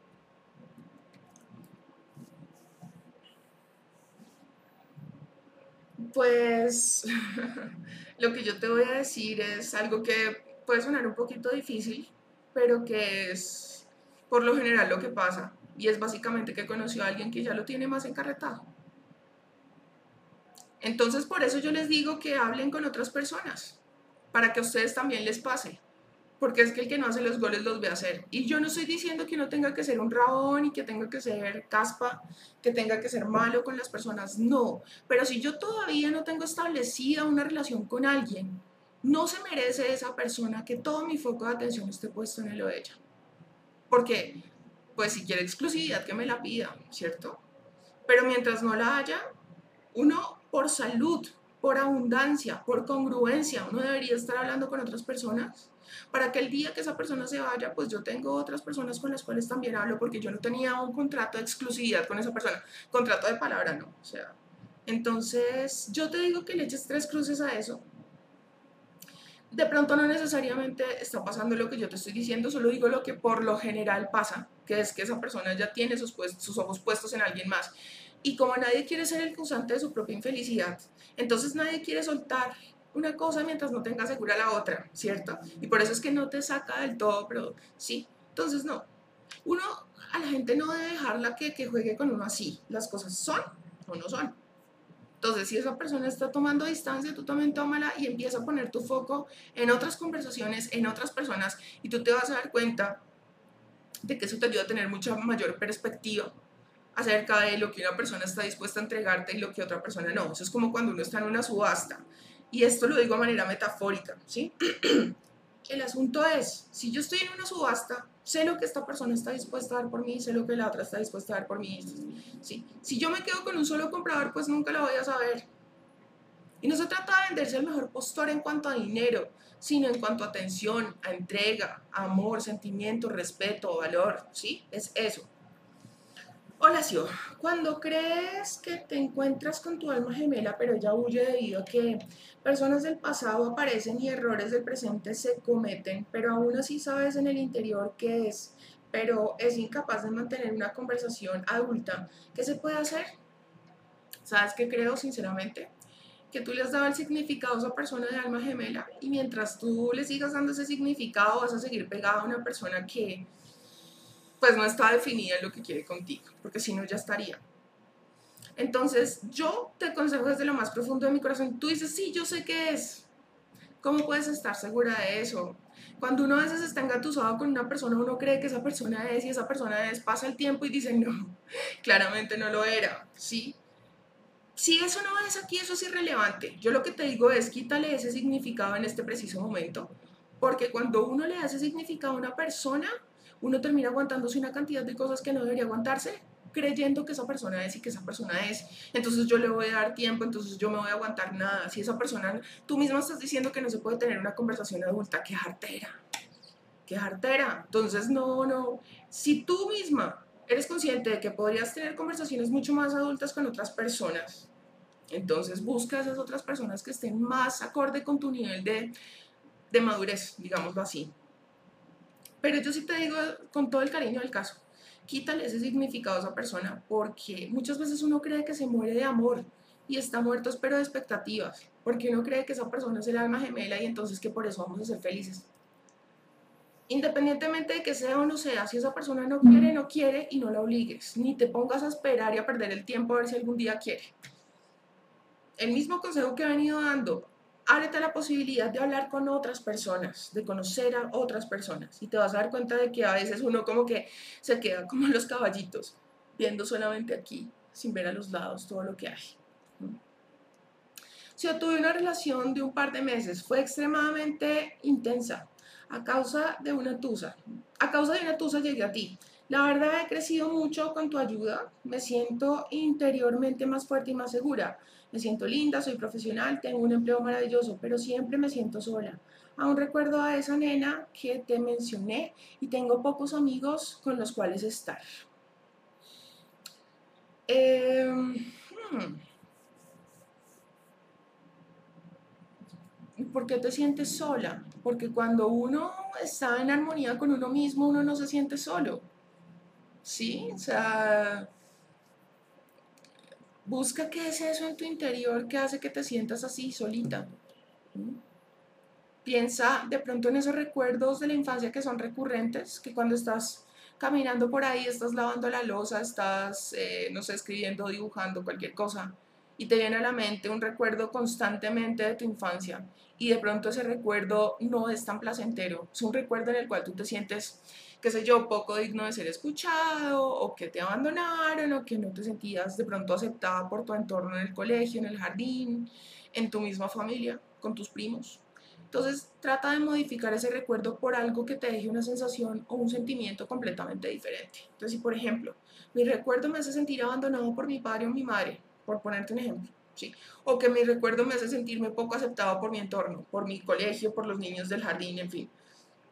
Cuando eso pasa, yo lo que hago es que cambio ese recuerdo en el cual ya los niños sí me aceptan, los niños vienen y me hablan y en la medida que yo más y más y más alimente ese recuerdo en meditación o de pronto yendo cuencos tibetanos y me dedico a cambiar, a modificar ese recuerdo y a modificarlo, ya todo empieza a cambiar. Y no solamente la percepción de esa soledad, sino que hay una cantidad de cosas que tú empiezas a ver cómo cambian en tu vida. Y yo le echo la culpa a eso a que es una creencia limitante lo que hace que tú te sientas sola, porque tienes una cantidad de cosas de las cuales te sientes eh, orgullosa y por las cuales te sientes agradecida. Pero entonces cuando uno se siente solo es porque siente que no se tiene a uno mismo. ¿Dónde estás? Entonces, ¿en dónde estás? ¿Sí? A veces sirve mucho uno empezar a escribir así por inercia y le salen cosas. Pero haz el ejercicio de, las, de los recuerdos cómo se puede estar en el momento y ser feliz sin haber obtenido lo deseado en un futuro. Por ejemplo, me pasa que si no tengo la ropa que deseo, no me siento guapa y mi humor cambia. Estás basando el ser en el tener. ¿Por qué permites que una ropa defina tu estado de ánimo? Si tú tuvieras el foco de atención puesto en el ser y no en el tener, eso no te afectaría. Y es que miren, créanme, créanme una cosa, yo, y eso lo, he mencionado en videos, he visto con mis propios ojos cómo hombres que son así, hombres que levantan y que han tenido novias o, o, que han tenido nenas muy lindas, digamos, no necesariamente novias, pero que uno sí sale, sabe que salen con viejas que son bonitas, que son lindas. En cánones de belleza, ¿no? Porque la belleza es muy subjetiva. Pero va uno a ver y de la que se enamoran es la más normalita. Y miren, aquí no se trata de clasificar a nadie, pero digamos que en cánones de belleza uno sabe, sí. Y el tipo, los tipos siempre terminan quedándose con la más normalita. Seguro que a más de uno aquí le habrá pasado que de pronto tiene dos o tres personas, digamos, en su entorno. Y dice, sí, Pepito de pronto es más bonito, pero no es Juanito, ¿sí? Juanito tiene ese no sé qué, sí, y el otro de pronto es más bonito y se viste más bonito y hasta de pronto tiene más estrato. Pero no el que le gusta es este. ¿Por qué? Porque sí. Porque el encanto de uno, y aquí volvemos al mismo tema de hoy, ¿sí? Es un espejismo lo que uno cree, como dice Gustavo Cerati, lo que seduce, y es, pero cierto, cada palabra, lo que seduce nunca suele estar donde se piensa. Que yo creo que yo me voy a ver mejor porque tengo esa ropa, Tal vez superficialmente sí, pero cuando vayan a hablar contigo y tú no tengas un crecimiento en el ser, tú no vas a ser una persona encantadora, una persona magnética, una persona que, que cautive, porque estás basándote en el tener y no hay nada ahí cultivado adentro. Es como un árbol que se ve muy alto por fuera, pero que las raíces están muy superficiales, entonces llegan y le hacen así, para afuera, o sea, para abajo. Si el árbol tiene suficientes raíces, le pueden venir a hacer y, aquí estoy, aquí estoy, aquí me quedo. Entonces, no pongas tu foco de atención en la ropa o en la satisfacción de los deseos del, del exterior, porque créeme que cuando tú quieres esa ropa, lo que quieres satisfacer es otra cosa que está detrás de la ropa. O sea, ese anhelo viene en forma de ropa, pero lo que tú quieres es algo diferente. Y eso aplica para todo tipo de anhelos a veces uno dice, bueno, ¿qué será lo que me tiene pegada a esta persona? ¿Por qué yo quiero que esa persona esté en mi vida? ¿Pero por qué? ¿Por qué? ¿Qué es eso que esa persona me puede dar que otra persona no? Cuando uno descubre qué es lo que lo tiene pegado, se despega. ¿Sí? Entonces, busca qué es lo que tú realmente quieres obtener al tener esa ropa y proporcionatelo desde el ser y no desde el tener, porque si no, vas a vivir frustrada toda la fucking vida.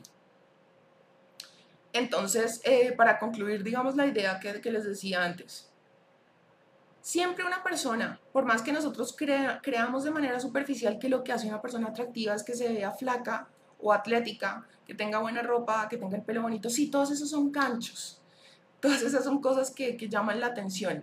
Pero lo que realmente cautiva y enamora de una persona, lo que, lo que magnetiza a esa persona es su abundancia, y una persona es abundante cuando está en el ser, porque no es más abundante el que, el que más tiene, sino el que menos necesita. Yo no necesito que tú me apruebes, yo no necesito gustarte, yo no necesito caerle bien a todos, yo no necesito tener ese carro, no lo necesito porque yo ya soy. Y así suene a cuento hippie y a frases de cajón, es completamente cierto. Y retomo lo que les decía, he visto tipos que son solteros codiciados quedándose con la más normal, ¿Y por qué es? Porque alguna cosa tienen esas mujeres que no tienen esas viejas bonitas con las que uno las ve, que las cogen como de parche y a las otras sí las toman en serio. Pues yo he escuchado por ahí alguna vez que las mujeres bonitas, obviamente aclaro, eso es algo que dijeron, yo no lo he dicho porque puede ser polémico, que piensan que las personas atractivas no tienen la necesidad como de construir una personalidad para los demás, sino que se han sostenido simplemente como con su belleza y ya de eso viven y para eso trabajan y listo. Pero uno va a abrir ese libro y ese libro es como leer un manual de instrucciones, tiene dos páginas y uno dice, ¿y el resto? Y el resto. Entonces, y si por ejemplo tú estás muy rodeada de personas que le dan mucha importancia como se viste Pepita o lo flaca que está bonita, ah, es porque tú en el fondo también estás vibrando en esa misma superficialidad, porque recordemos que somos el resultado de las cinco personas con las que más interactuamos y como es adentro es afuera, entonces, si yo estoy vibrando en algo, voy a traer personas que también vibran en ese algo. Entonces, pregúntate de quién estás rodeada también que le das tanta importancia a la ropa. Si o cuando te dicen que mereces a alguien mejor es porque esa persona no se siente suficiente para estar con uno. No, significa simplemente que no quiere estar contigo y diplomáticamente te está diciendo que no quiere estar contigo. Sí, o sea, no nos vamos a hacer aquí pajazos mentales. Ahora, que hay gente que de pronto puede ser que sí, que, que, diga, yo no merezco a esta persona, pero desde que la quiera le vale huevo, que se la merezca o no, porque quiere estar con ella, y eso son pendejadas, o sea, no. Sí, tú mencionabas que somos el reflejo de las cinco personas con las que más compartimos. Sin embargo, soy una persona muy solitaria y paso tiempo solamente con mi novio y con mi mamá. No tengo amigos que frecuente, paso mucho tiempo sola. ¿De quién soy el reflejo? No, pues las, si, solamente estás con tu mamá y tu novio, pues de tu mamá y tu novio. Ponte a pensar y verás que sí. Tú terminas convirtiéndote en tu mamá y tu novio. Porque no es ni siquiera que uno sea como ellos, es que uno es ellos. Porque digamos que atómicamente, como les decía en otras transmisiones, uno eh, se alinea con esa persona porque respiramos átomos y, y expulsamos y respiramos átomos y estamos alineados. Lo mismo la información, lo que hay en la mente de esa persona se intercambia con lo tuyo y se convierten como en una sola persona.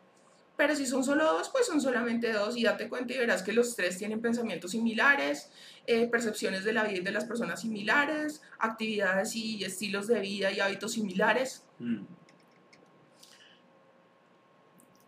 Eh, gracias, yo. Esa era mi última pregunta. Tengo que ir a cocinar unas arepas. Te quiero muchísimo. Buenas noches.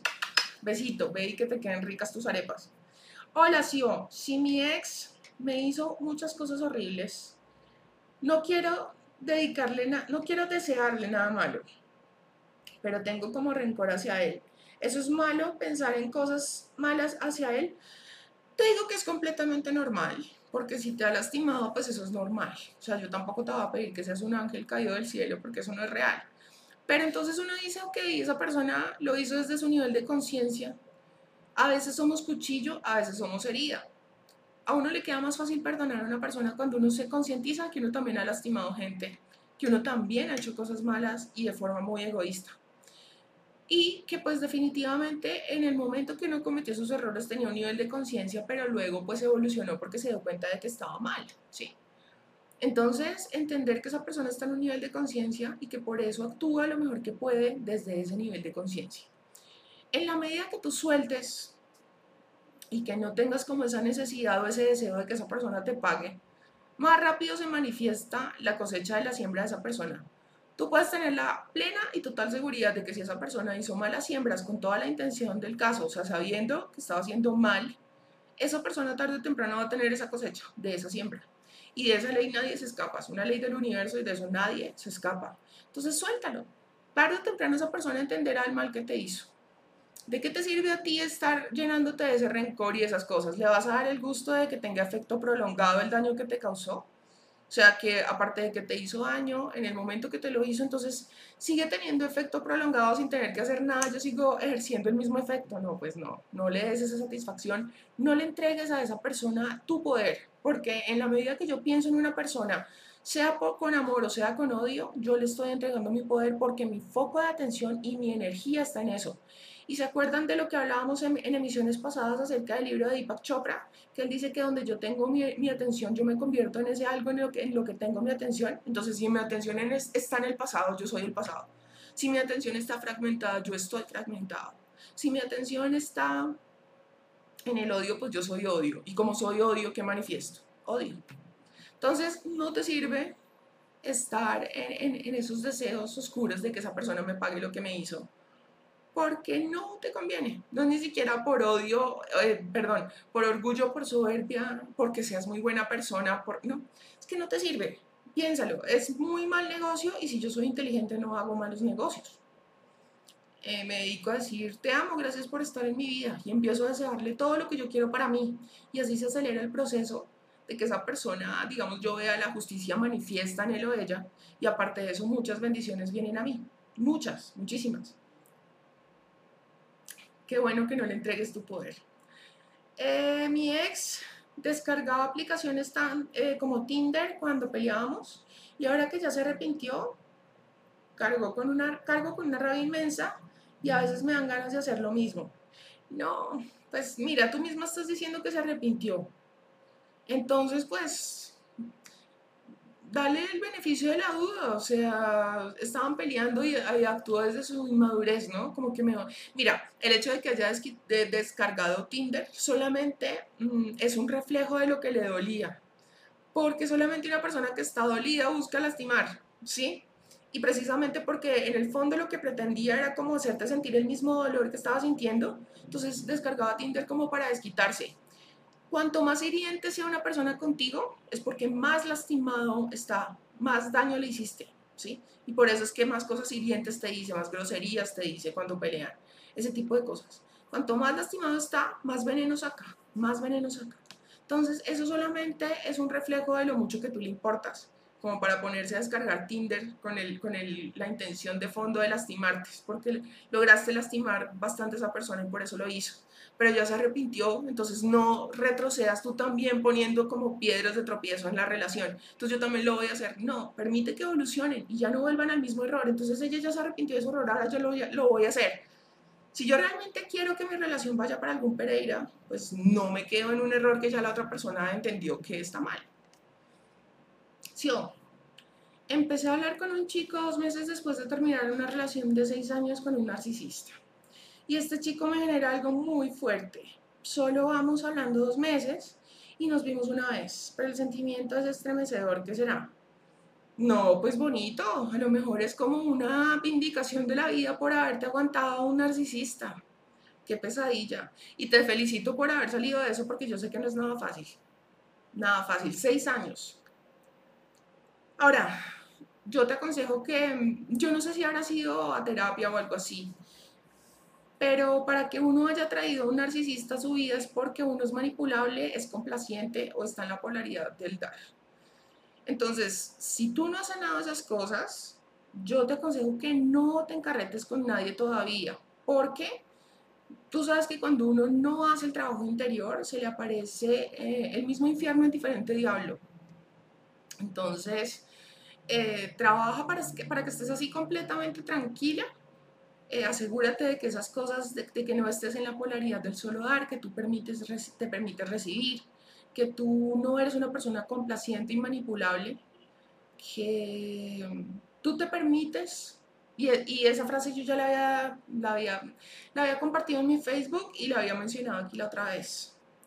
Toda relación sana requiere de conversaciones incómodas les repito, solo en lo que yo estoy dispuesto a fallar es que puedo tener éxito. Entonces, acostúmbrate a decirle a la gente lo que piensas, lo que quieres, lo que esperas. Si no te gusta algo, lo dices. No saliéndote de los chiros, no peleando, no victimizándote. Simplemente tú le dices a la persona hablando desde, desde, ¿cómo te digo?, en primera persona. Por ejemplo, no es lo mismo decirle a alguien, es que usted es un egoísta usted es un egoísta porque yo, yo sí estoy dispuesta a hablar con usted todo el tiempo que usted quiera, pero, pero cuando usted me quiere cortar, entonces me corta, las cosas se hacen cuando usted dice y hasta la hora que usted dice. No es lo mismo que decirle, oye, es que yo siento que tú, me, que tú de alguna manera no me das prioridad porque yo quisiera tal vez que tú tuvieras la misma disposición que yo en cuanto a que yo sí me quedo hablando contigo hasta las 15 y tú no pero yo me siento así. No es una acusación, es una confesión de cómo me estoy sintiendo. Y son dos cosas muy diferentes. Cuando tú empiezas a atacar a una persona, la persona se pone a la defensiva y en lugar de querer darle solución a la situación, lo que hace es defenderse. Toda su energía la pone en defenderse. Se pone a la defensiva. Mientras que cuando yo hablo desde, desde mi ser, desde lo que estoy sintiendo con toda honestidad y tranquilidad y respeto, la otra persona procura entenderme y escucharme y ver cómo le damos solución al asunto. Pero sí te aconsejo mucho que, que, te preguntes y que evalúes si esas cosas que atrajeron a ese, que atrajeron, perdón, que atrajeron a ese, a ese narcisista ya están solucionadas, están sanadas, trascendidas. Si yo quisiera ser una persona abundante, ¿cómo podría empezar? Todo lo que uno no tiene es porque no lo está dando. Entonces, eso se ve desde lo más insignificante hasta lo más relevante. Si yo, por ejemplo, todas mis decisiones, o sea, abundante en qué? Vamos a hablar en todas las esferas, ¿cierto? Entonces, una de las maneras de, o de las muchas maneras de manifestar abundancia están en una de las, de las emisiones en vivo más recientes, que son los principios para generar abundancia de Deepak Chopra. Ahí hay principios de la A a la Z que tú puedes poner en práctica para ser una persona abundante en todas las esferas. Pero yo te diría, digamos así como lo más, lo más, ¿cómo decirte? Lo más básico. Lo primero es, me acostumbro a darme siempre lo bueno y lo mejor para que del mismo modo el universo como en un espejo me, eh, como en un espejo me devuelva lo bueno y lo mejor a mí también. Eso obviamente de darme lo bueno y lo mejor se aplica en todas las esferas de la vida. Y yo ya se los mencionaba la vez pasada. Lo bueno y lo mejor en lo que tomo, lo bueno y lo mejor en lo que como, lo bueno y lo mejor en lo que escucho, en lo que leo, en lo que hablo, en lo que pienso, en lo que todo, todo. Eso, por ejemplo, se ve manifiesto en lo más insignificante, como por ejemplo, estas amigas o estos amigos hablan muy rico, pero son personas que todo el tiempo están hablando mal del resto, se están burlando, están eh, generando como una conversación hostil se comparan todo el tiempo, compiten entre ellos y yo, a pesar de saber que son personas tóxicas, sigo hablando con ellos. Entonces no me estoy dando lo bueno y lo mejor, ¿sí? Cuando yo sé perfectamente bien que me estoy tomando una gaseosa o un refresco lleno de azúcar, sabiendo que eso es un veneno, igual me lo tomo, no me estoy dando lo bueno y lo mejor. Cuando yo, por ejemplo, me quedo en redes sociales 3, 4, 5 horas viendo videos en TikTok o lo que sea, y yo sé que yo podría estar haciendo algo más edificante por mí, no me estoy dando lo bueno y lo mejor. Entonces, hacerse consciente de todo eso en cada una de las cosas que yo hago día a día. Por otro lado, acostumbrarme a cosas de lujo para así crear un preámbulo y una energía que manifieste las cosas de lujo. Entonces, por ejemplo, de pronto no siempre yo puedo tener plata para irme a, a un restaurante de alto nivel, pero cuando yo puedo, lo hago. ¿Por qué? Porque eso crea un, el preámbulo para que se manifieste, es como crear la energía, ¿sí? La antesala para que eso se manifieste. Es darme amorcito. Es, por ejemplo, sí, que yo, por ejemplo, quiero irme a un concesionario y que me dejen hacer el test drive de un carro de alta gama, por ejemplo. Que yo voy a ahorrar y me voy a comprar el teléfono más fino que hay porque yo me quiero dar lo bueno y lo mejor y las cosas de lujo. Algo que dicen mucho en metafísica es que mm, y estamos conectados con lo que hemos venido hablando hoy, que es básicamente que cuando yo tengo hambre solo puedo pensar en comida, cuando yo tengo sed solo puedo pensar en algo de tomar. Entonces, si yo, por ejemplo, todas mis decisiones están basadas en el dinero, es porque eso es lo que me falta. Entonces, por ejemplo, hay gente que dice, yo quiero carne, por decir algo, ¿sí? Yo quiero carne, pero lo que pasa es que el pollo es más barato. Entonces voy a ir a comprar pollo porque es más barato que yo voy a ir a un restaurante y yo quisiera pedir el plato de langosta, pero resulta que no, porque, porque el, de, el de cerdo es más barato, por decir algo. Le está dando prioridad al dinero todo el tiempo. Entonces eso es, por, es por, eso, eso es lo que le falta. Y en los principios de Deepak Chopra de la abundancia también decían, cuando una persona realmente es abundante no está pensando en el dinero, no lo gasta con miedo, y si yo quiero que una energía esté fluyendo todo el tiempo, yo la tengo que poner a circular. Entonces, si yo voy y pago un recibo, una factura, un servicio, lo pago con agrado y no con, ah, cada vez más cara esta mierda. Así. No, uno dice, qué bueno que yo tengo la abundancia y gracias porque tengo con qué cumplir con mis obligaciones. Tengo de qué te ríes. Las pasó me acordé de un cucho. ¿Qué? Estaba claro y el cucho fue a pagar la factura, se hizo toda la fila y la señora ahí le, le dice el precio y el cucho pega un grito que levantó todo local. ¿Qué? Eso no es, yo solo vengo a pagar 35 mil pesos y le tiró los 35 mil pesos, como que recíbalos y la pala le tocó volverse. Pero entonces yo no pago ni mierda, se fue. Qué pecado. Qué oso, y yo digo, uy, ese será el abuelo de alguien. Lo cierto es que no sean como ese señor, hay que pagar las cosas con agrado, hay que pagar las cosas con agrado y con la gratitud de decir yo tengo con qué pagarlo. Y todas esas cosas, poner a circular el dinero. Hay cabalistas, por ejemplo, que no se acaba el día sin irse a gastar hasta lo último que tienen en la cuenta, porque mm. ellos tienen una fe ciega en que al día siguiente van a tener provisión porque la fuente no es el trabajo, la fuente no es. Saben que la fuente es infinita y es inagotable. ¿sí? La carencia no existe, no existe. Entonces, acostumbrarme a darme lo bueno y lo mejor, crear un preámbulo con cosas de lujo, son como las cosas que, que, les diría yo que, que, manifiestan abundancia. El no tener miedo a gastar dinero, el no tener miedo a entregar sentimientos. Si fracaso, ok, es la semilla para el éxito, ¿sí? me permito fallar, porque si yo me permito fallar, estoy condenado al éxito, porque solo en lo que me permito fallar puedo tener éxito, ¿cierto? Entonces dejemos de tenerle miedo a cometer errores, a tener problemas y no huyamos de esos problemas porque la felicidad no está en no tener problemas, sino en superar y solucionar esos problemas. Si, o si quiero irme a vivir con, a otra ciudad, ¿qué es lo primero que debo pensar? Pues, ¿por qué no te gusta esta? porque es que muchas veces uno cree que, que, el fantasma que uno quiere dejar aquí atrás, eh, cuando uno se vaya, va a desaparecer y la verdad es que no, ese fantasma va con uno donde uno vaya. Y lo que tú dijiste, se puede ir a un infierno con distinto diablo. Distinto diablo, el mismo infierno. Eso, eso. Entonces sí, o sea, pensar por qué no te gusta aquí y por qué sí te gusta allá. Y si las cosas están basadas en el amor y no en el ego, adelante, adelante si a una chica... Quita eso,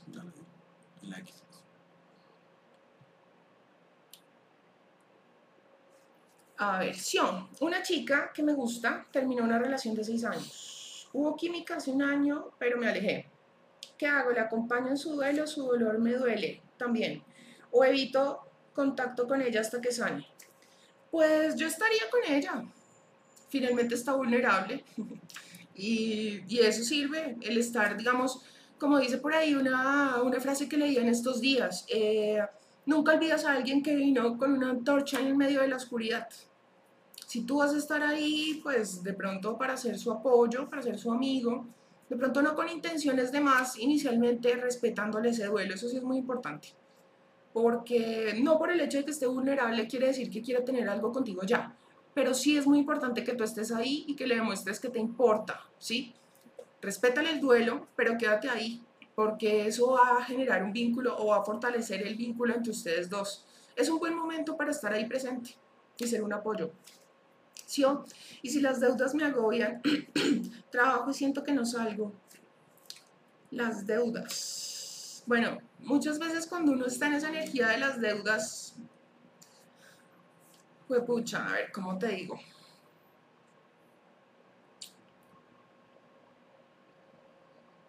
Lo mejor que uno puede hacer para empezar a tener abundancia es darla, porque eso son siembras, ¿sí? Entonces, muchas veces las deudas que uno tiene no son de 20 mil o 50, bueno, hablemos en dólares para que no nos confundamos aquí. Las deudas que uno tiene no son de, de 5 dólares o de 10 dólares, pero sí pueden ser, en mi caso, semillas para una gran siembra. Yo les decía que hace muchos años mi mamá había tenido una discoteca y esa discoteca le trajo a ella un montón de problemas. Ella tenía muchísimas deudas con los bancos y aparte de eso ella se metió en un gota a gota. Entonces, ¿qué pasa? Que esos gota a gota cuando ven que tú no les pagas, pues vienen y te amenazan fuerte para que veas que es en serio. Una vez le pusieron incluso un arma en la cabeza y entonces ella le, le, le tocó decirles como, eh, pero pues déjeme vivir, porque si yo vivo, pues le puedo pagar, pero si me mata, pues no le voy a pagar. ¿Sí? Entonces, obvio que eso se dice muy fácil, pero la cosa fue muy dramática. Eh, y ella lo que hizo para salir de ese problema, para poder vender la discoteca y una vez vendida, pues poder pagar las deudas y poder ya salir de ese problemón que le trajo tantos, tantos momentos tan difíciles, fue empezar a hacer exactamente eso que yo les decía, de ir y poner, poner, por ejemplo, un billetico en el bolsillo de una persona que venda dulces en la calle, que esa persona que barre las calles, yo le dejo un billete por ahí sin que se dé cuenta de que fui yo y que lo encuentre. ¿Qué pasa con eso?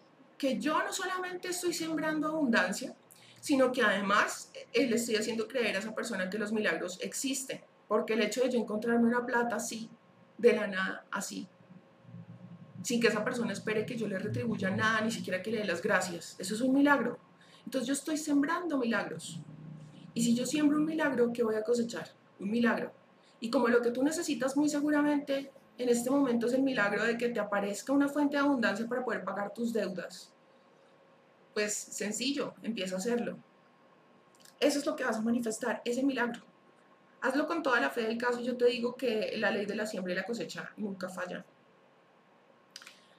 Eh, sí, cuando se encuentran platas, claro, o sea, habrá algo que le genere a uno más felicidad así de momento, o sea, cuando, si nada más cuando uno se mete la mano al bolsillo, sí, y uno se encuentra un billete de 10 mil pesos de cualquier cosa y uno, ay, severo,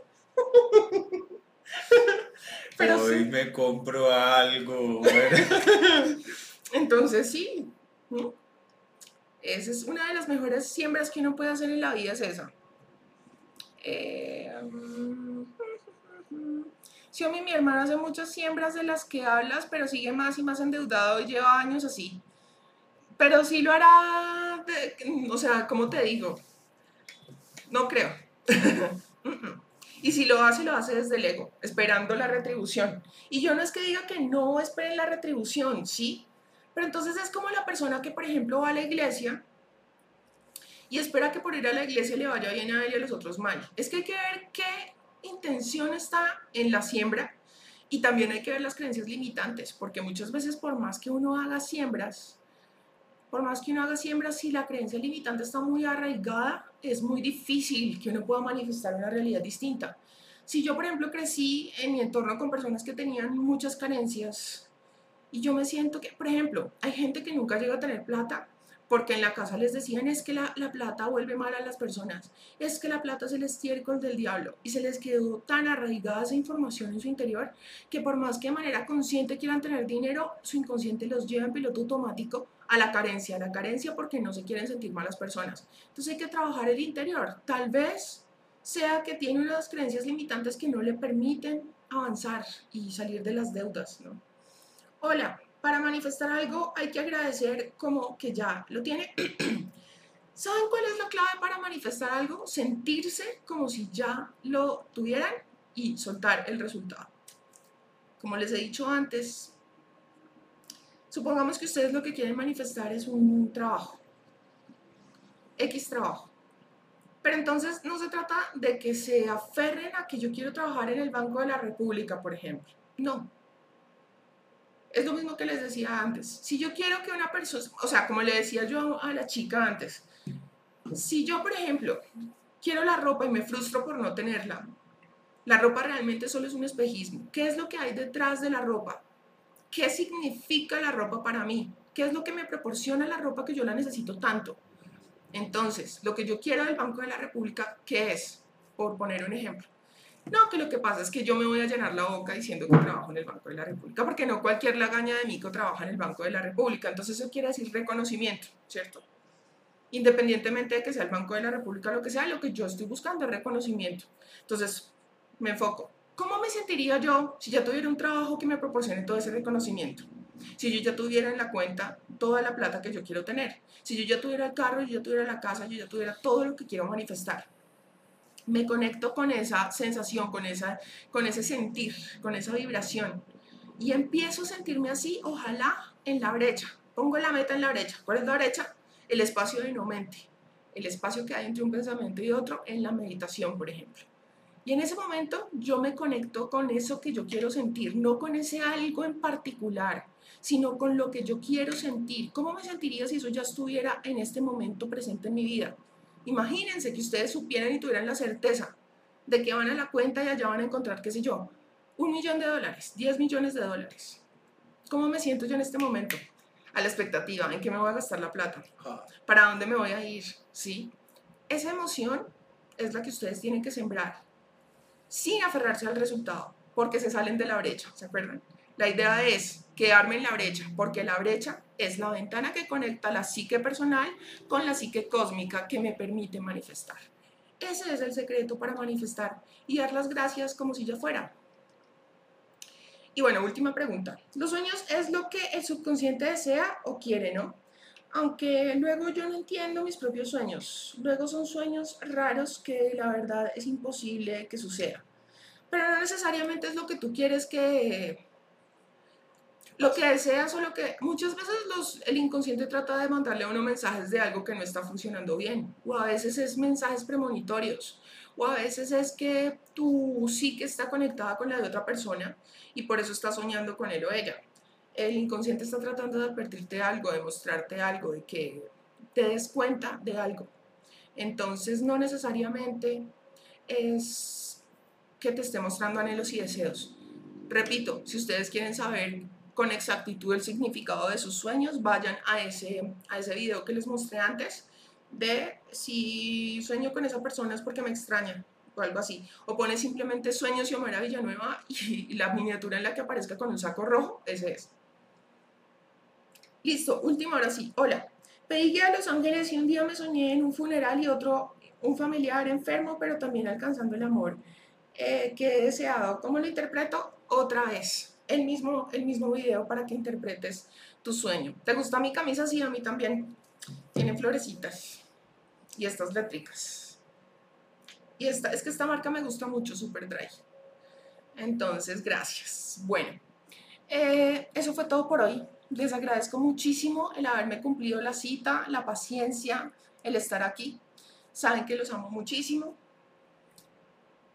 que les deseo lo mejor del mundo, que se quiten el velo de los ojos, que vivan en paz, que sean muy felices. Y que se les llene la vida de bendiciones. Gracias a ustedes.